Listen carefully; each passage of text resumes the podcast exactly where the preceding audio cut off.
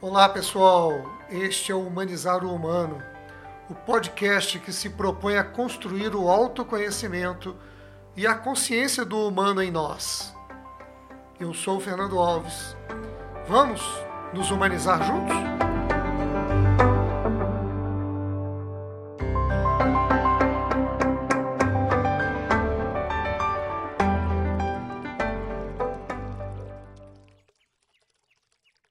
Hoje eu quero falar para vocês sobre os passos para humanizar o humano.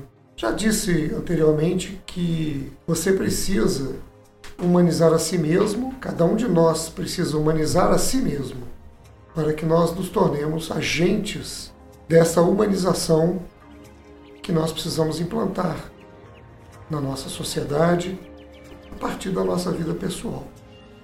E eu quero falar de três coisas importantes como se fossem três passos, três atitudes, três hábitos que nós precisamos incluir na nossa vida.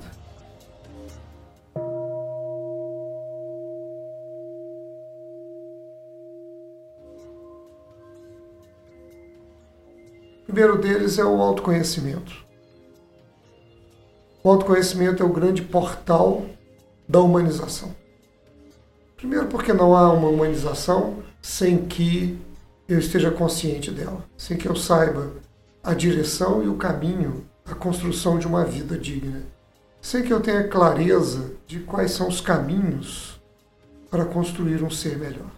Então, o autoconhecimento é por onde tudo começa. Eu olhando para mim, conhecendo meus limites, conhecendo meus desejos, meus sonhos, conhecendo as minhas sombras, aquilo que me limita, os meus medos, então eu me torno alguém que, consciente de mim, que sabendo de mim, eu trabalho as minhas questões diante do outro, diante da sociedade, diante da irmandade que eu construo. Esse passo nós resolvemos chamar de despertar o despertar para o autoconhecimento. Não é nenhuma novidade isso.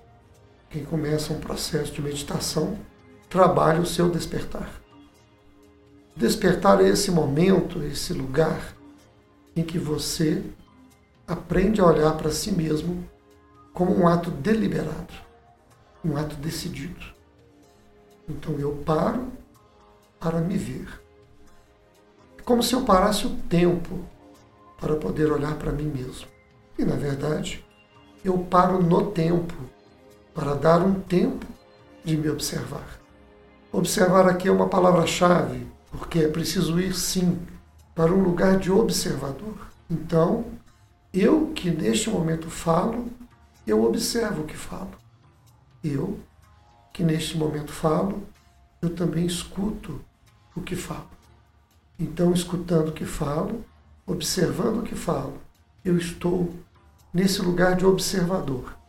Sou eu mesmo, mas sou um eu distanciado eu disse que falaria de algumas pessoas aqui durante esses encontros, e o Paulo Freire ele chamava isso, né, do distanciamento crítico.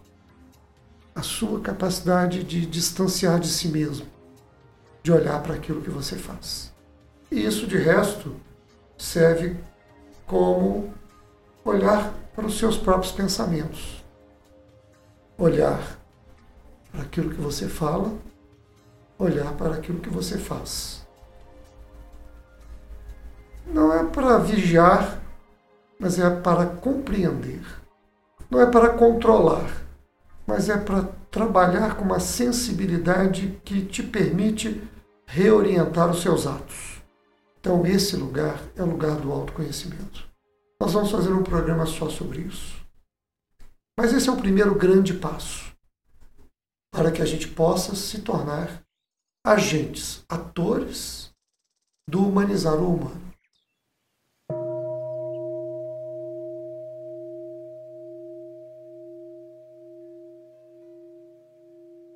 O segundo passo nós resolvemos chamar de expansão da consciência. A expansão da consciência é esse jeito de olhar para a vida tomado de um estado de presença que cresce a cada dia, tomado por um estado de presença em que meus atos, cada vez mais, estão sob o campo da minha lucidez. A consciência é um campo da luz, o inconsciente é um campo do obscuro. Eu não vejo o que se encontra no meu inconsciente. Quando eu vejo, é porque joguei luz nele e ele veio para o campo da consciência. Expandir a consciência significa cada vez mais trazer do inconsciente para o consciente as questões que me orientam e nem eu mesmo sei. Quando nascemos e ao longo da nossa infância, ao longo da nossa vida, muitas questões emocionais, muitos fatos da vida se colocam diante de nós, gerando medo, angústia, às vezes insegurança e até mesmo uma felicidade da qual a gente não guardou a memória do porquê ficamos felizes. Tudo isso vai para o campo do inconsciente. E nós precisamos conhecer esse campo do inconsciente, porque, por incrível que pareça, enquanto não entramos no movimento do despertar para o autoconhecimento e não trabalhamos esse caminho de expansão da consciência, nós somos sim orientados pelo nosso inconsciente. Então, são nossos medos determinando o que fazemos. São nossas sombras que determinam para onde vamos. São as nossas sombras que nos colocam reagindo diante daqueles com quem convivemos. São nossas sombras, nossos fantasmas, aquilo que nos envergonha de nós mesmos, aquilo do qual nós temos medo de ser, que nos amedronta e nos faz agir inconscientemente de um jeito ou de outro.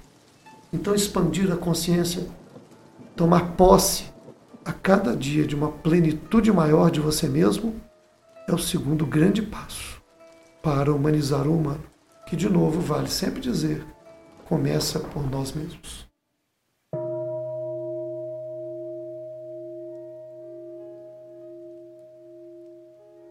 O terceiro passo, fundamental, imprescindível, para esse caminho de quem está trabalhando a humanização do humano, para quem está escolhendo a melhor forma para ser.